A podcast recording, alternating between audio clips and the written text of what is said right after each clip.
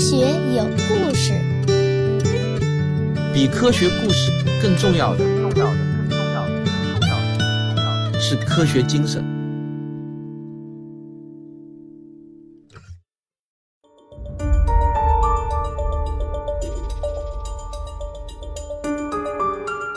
科幻广播剧《逃兵》，原著小说作者克利福德·西马克，改编王子敬，指导汪杰。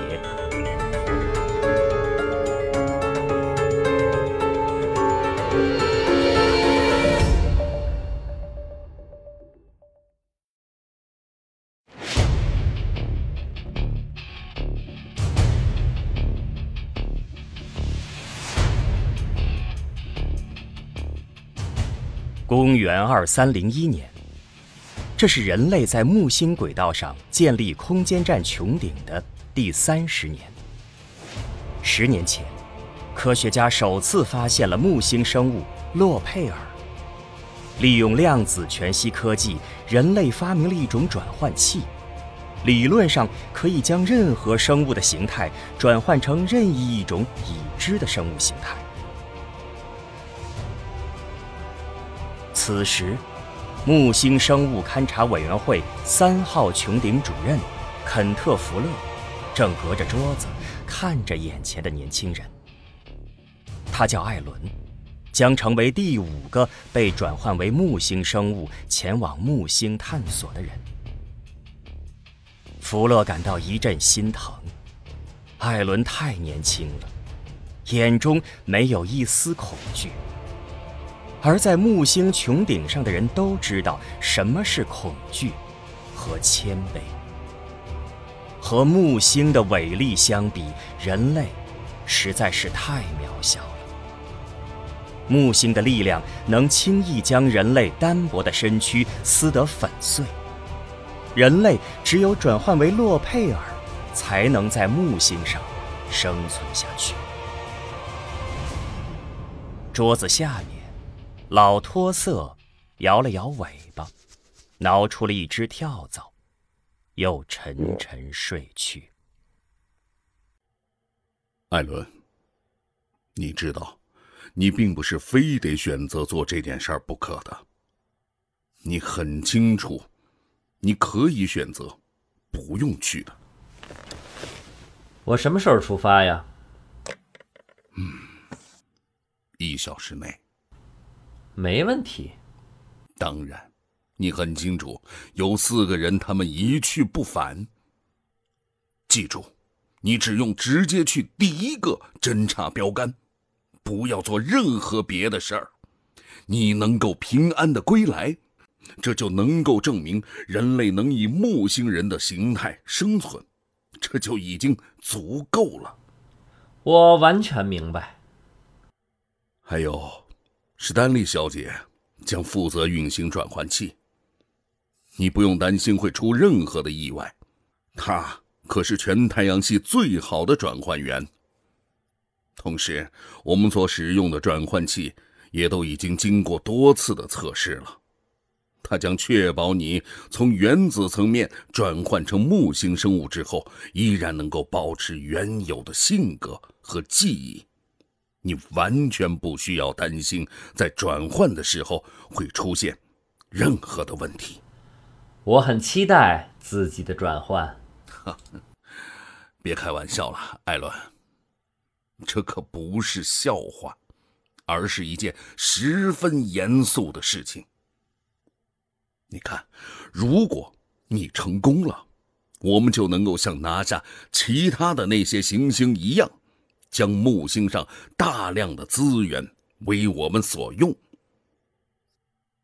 当然，如果你失败了，我们就只能够受制于那木星巨大的压力和它古怪的化学构成，继续躲在这穹顶里，使用着笨重的仪器，远远的观察着木星。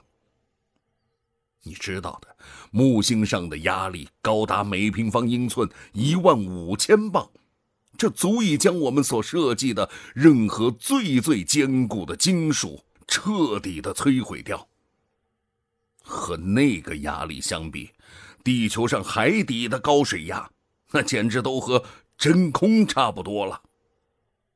所以，我想你能够明白，这个成功的意义会有多大。我明白。还有别的事儿吗？嗯，没什么了。或许，哎，算了，一个小时之后，我们在转换器那儿见吧。我会准时到那里的。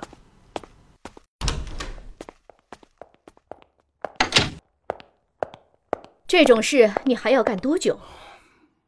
你来了，史丹利小姐，我必须要强调，这种事只要有必要、有希望的话，我就必须一直做下去。知道吗？你这是在判他们死刑。你们这些人只会自己安全又舒服的坐在这里，却让他们出去送死。多愁善感毫无意义。史丹利小姐，你很清楚，小艾伦他是志愿者，他没有遭受到任何的强迫。我们会取得成功的，就像是我们在别的其他星球上取得的那些成功一样。为了人类的未来，牺牲有时是必要的。当然，您的心情我能够理解，但是你必须要服从委员会的决定，这也是艾伦他自己的决定。我可没有你们这么冷血，这个活儿你们还是找别人干吧。史丹利小姐，你是我们这里最好的转换员，如果。你真的有善心的话，就不应该拒绝我们的要求。如果你不干，艾伦他牺牲的可能性只会更大。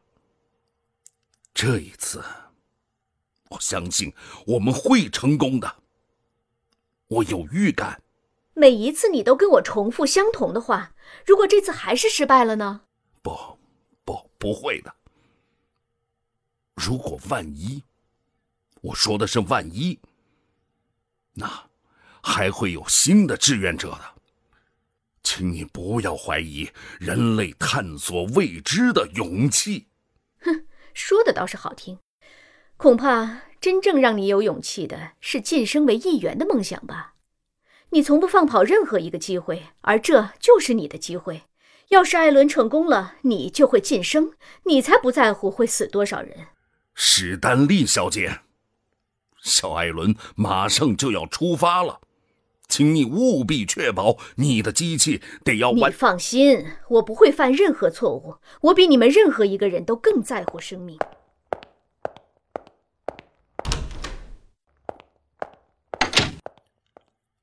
那倒是，但只要是人，就会有可能犯错。转换器那几万个参数，任何一个参数出现差错，都有可能会输出一个我们完全理解不了的变异体。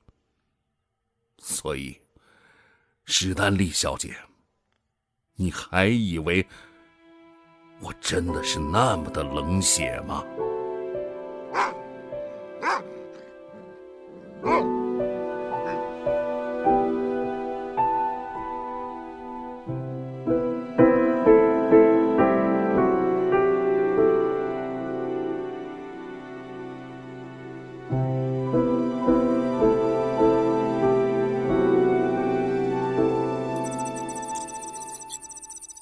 随着机器的运转，躺在转换舱中的小艾伦，在一阵炫目的白光中，瞬间被气化，又瞬间被重组。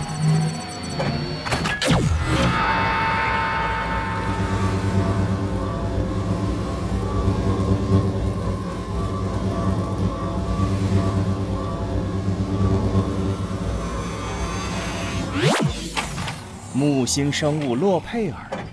出现在了转换舱中。小艾伦对着摄像头做了一个表示感觉良好的 OK 手势。舱门打开，小艾伦毫不犹豫地跳了出去，消失在浓密的木星大气中。找到小艾伦了吗？非常抱歉，先生，我们什么都没发现。我们找遍了附近二十个区域，没有找到他的任何痕迹。哦，稍等，先生。哦，只有在三号报告说在 B 幺幺区发现了一名疑似地球人类的洛佩尔，但很快就跟丢了。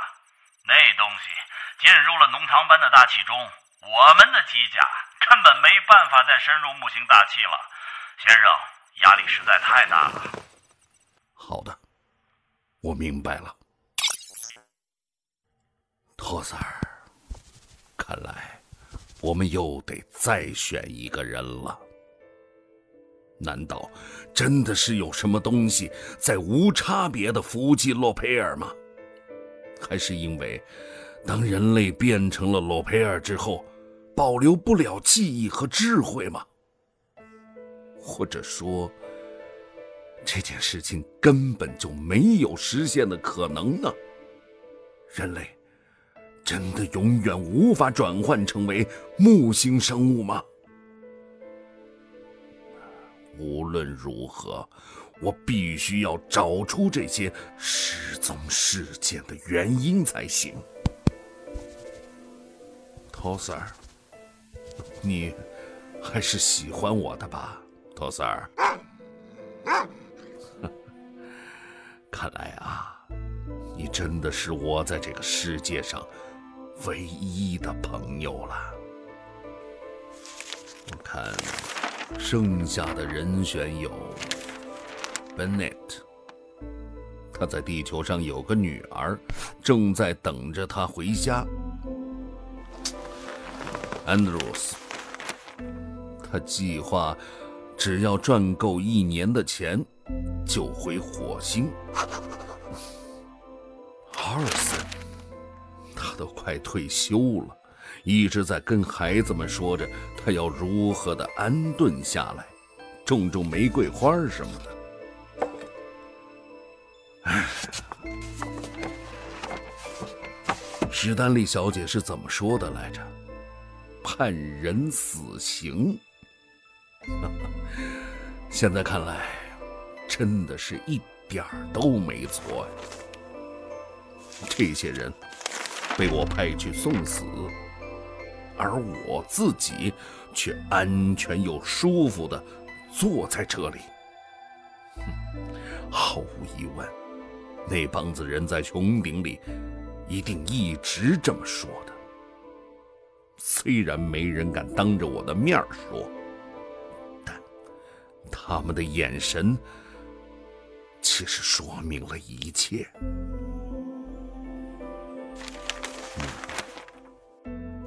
Bennett、Andrews、Orson，不，不，不，不能再派更多的人去送死了。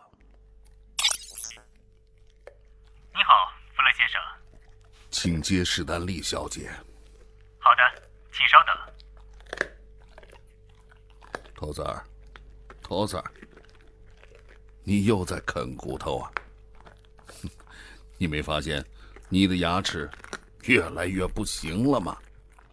你好，我是史丹利，请问有什么需要？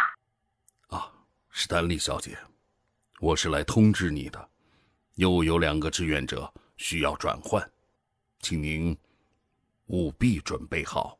你就不怕耗尽人手吗？一次只派一个就能撑得更久一些，还能让你得到双倍满足。其中一个是一条狗，一条狗，是的，是我的托斯尔。你的狗，它陪了你那么多年，这就是重点。如果我先走一步，托斯尔会伤心的，所以我会陪他一起去。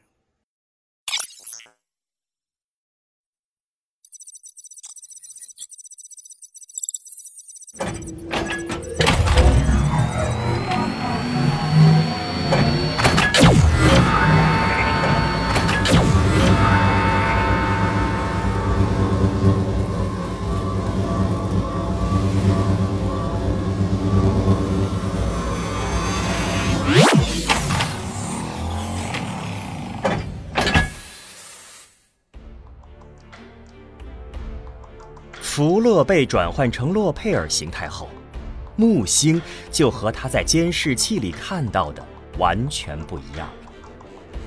虽然他料想到会有不同，但没想到会如此迥异。他以为自己会看到一个由安雨、臭气、震耳欲聋的雷电风暴组成的地狱。但没想到，倾盆大雨会化作紫色的烟雾，轻盈地在空中飘荡。他从未料到，阴云密布的天空居然会变得像油画一样，上面蜿蜒的雷电变成令人狂喜的电光。风再一次拂过他，如同手指轻抚一般。而他还记得，按照地球的标准，致命的毒气以两百英里的时速肆虐，这已经堪称狂风怒吼了。这时，穹顶侧面的门打开了，托瑟跑了出来。至少他认为那肯定是托瑟。他开始呼唤他的狗。他现在的思维器官帮他理清了想说的内容，但他说不出口，因为他没有用来说话的器官。一瞬间，他的思维陷入了慌乱，一阵盲目的恐惧在他的头脑中形成。木星人怎么说话？突然，他强烈的意识到。某种东西从托色这只皮毛蓬松的、跟着自己跑了很多行星的动物身上延伸了出来，带着某种朴实而热切的友好，钻到了他的脑子里。这东西不仅包含有他所感受到的友好，还有思想。你好啊，朋友。呃，哦，这，哎。你好啊，托瑟尔。嗯，我感觉不错，就像我还是只小狗一样。近来我觉得自己越来越没用，我的腿都僵了，牙也快磨没了，我最爱吃的骨头都嚼不动了。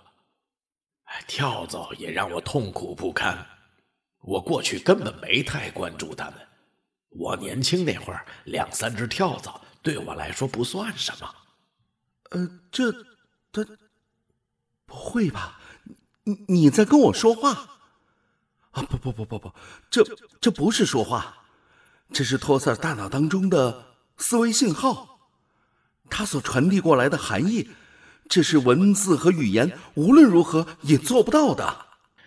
其实我以前也一直在和你说话，只是你听不懂我的话。我试着跟你表达一些意思。但没能成功。呃，有时我想，我了解你的意思，但理解的不够好。你最多只能知道我什么时候想吃东西、喝水、出去玩儿，但也仅此而已了。哦，对不起，我我很抱歉啊，没关系。哎，我们比赛啊，谁先到那座悬崖？就是几英里外的那座。你看。上面多彩的云团中还有晶体在闪耀呢，看见了吧？来来来来，这会很有意思的。这这距离可真够远的呀！哎哎哎哎，你快点儿！福乐跟着托瑟跑了起来，顺便测试自己的腿脚，测试新身体的力量。很快，他就被这具躯体磅礴的力量震惊到了。随后。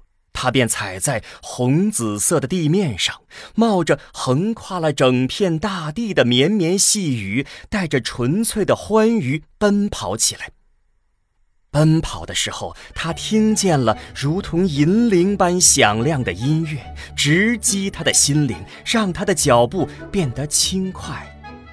啊，这音乐真是好听悦耳。它似乎是来自春光明媚的山顶。等等，音乐变得低沉了。这音乐居然是从悬崖上的瀑布那儿传来的。那彩色的瀑布就像是一条蛟龙，从悬崖上一跃而下。真是太漂亮了！天哪！从这里看，这瀑布竟然碎成了闪闪发光的、由上百种颜色组成的彩虹。这确实，确实是好几百种颜色。这与我是地球人的时候所看到的颜色完全不同。这真的是太美了，太让人难以置信了。居然，居然这个世界上还有这么美丽的颜色。这就像，就像是用终极棱镜。所折射出来的梦境一样。嗯，那音乐真美妙。是啊，但但它是怎么产生的呢？呃，我想是瀑布和周围的物质产生了共鸣，这种共鸣产生了声波，然后被我们的听觉器官接收到了。但是，头 Sir，你。你怎么会知道共鸣是什么意思？呃，我本来是不知道的，但这个说法刚刚在我的脑子里闪现了出来。刚刚闪现？这……等、等、等一下，我的脑子里似乎出现了些什么？是……是一个方程。它是那个方程，是那个物理学家们一直在寻找的，能够让金属抵抗木星引力的方程。它居然，居然会凭空的出现在我的脑子里！哦天哪，托萨尔，在我们的身上到底发生了什么？是啊，我知道，不可思议。是我们的大脑，没错，就是我们的大脑。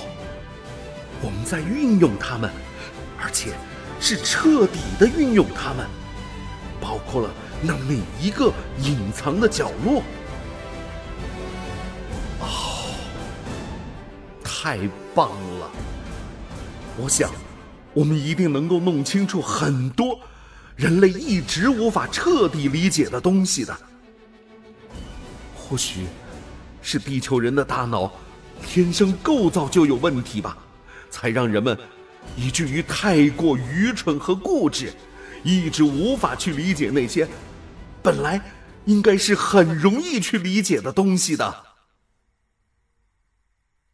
这时，另一股清晰的思路抓住了福乐。这绝不仅仅是抵抗木星压力或者分辨出几百种颜色那么简单，这是一段模糊的低语，一段代表生命本质的密码。人类的思维在他面前显得如此的苍白无力，而福勒和托瑟在转换成为木星生物之后，才能够接触到。这样的本，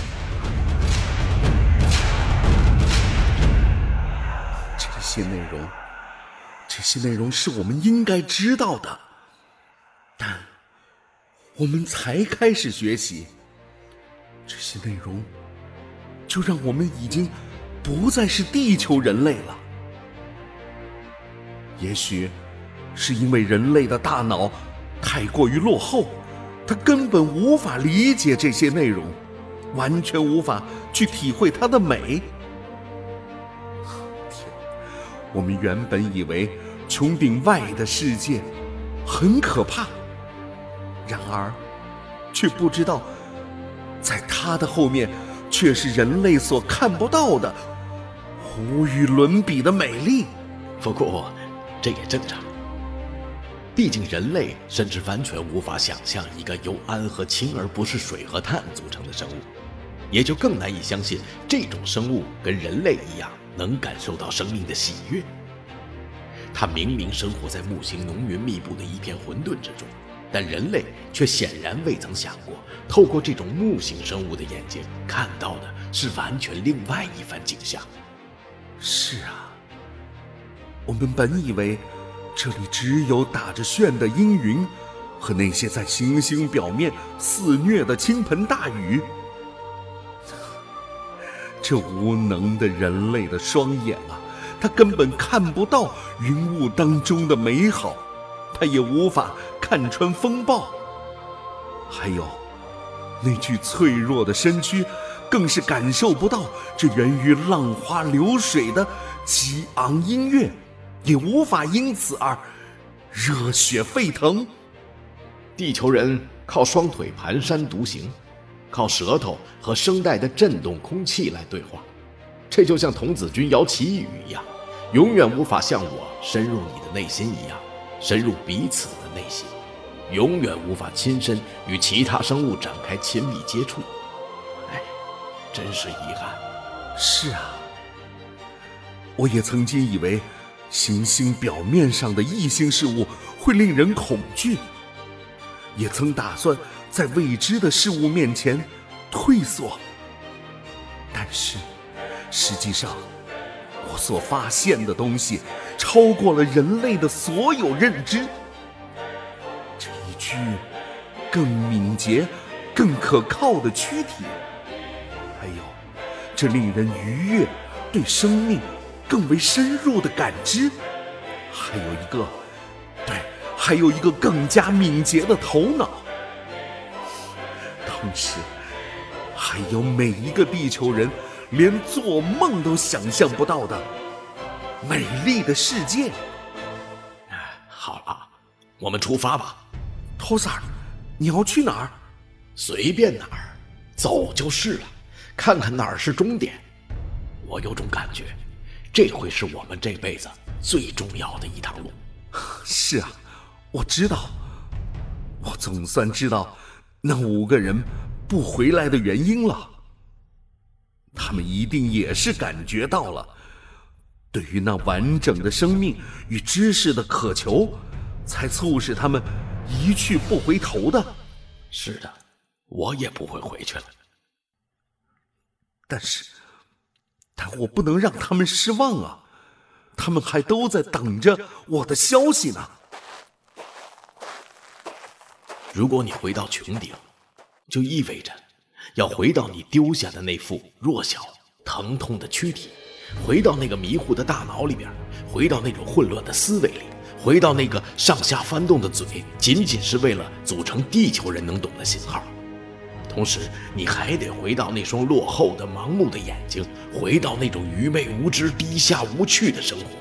这些，你真的能忍受吗？你真的现在要回去？好吧，也许过几天吧。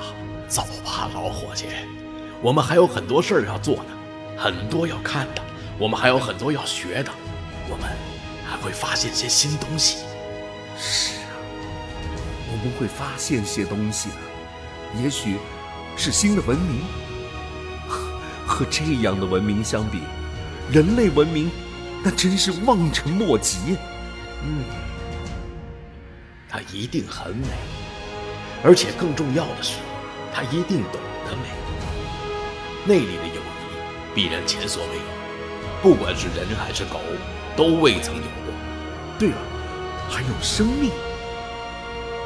这里，生命的本质就是如梦似幻的。我不会再回去了，我也不回去了。如果回去，我还会变成狗。如果我回去，我就会变成人。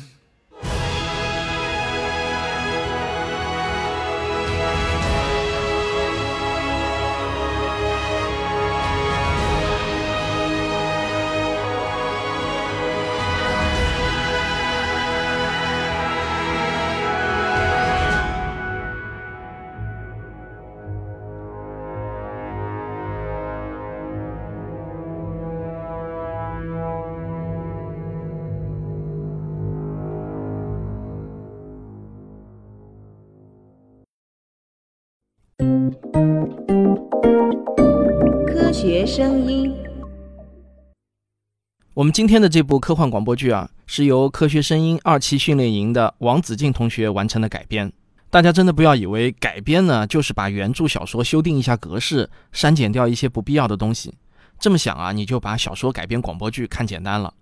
王子敬的第一稿是被我彻底否定过的，他弄出来的那个东西呢，其实呢就是一个有声书，不是一个广播剧。我本以为呢他会知难而退的，谁知道啊，他竟然是越挫越勇，一稿一稿的修订。他呢是写到手酸，我呢是批改到手酸。但是像这样的锻炼过程，它比单纯的听课要有效的多。讲到这里呢，我想告诉你啊，王子敬同学还是一个初中生，有没有让你们感到一些吃惊啊？想想我们自己读初中的时候在干嘛？另外啊，很多人都在催更的致命传染病系列，不得不说啊，现在有点难产。因为我对稿件的要求呢很苛刻，最近交回来的几篇稿子都被我打回去了。我呢是要确保达到了我的播出标准，我才能播出来给大家听。而且每一篇稿件我都是要给他们发稿费的。那如果没有达到标准，我不是买亏了吗？对吧？所以啊，我还请大家有点耐心。另外，我下周啊又要出发去青海拍《寻觅自然》的外景了，因此呢又不得不停更一到两周了。我感谢各位的支持，咱们啊下期再见。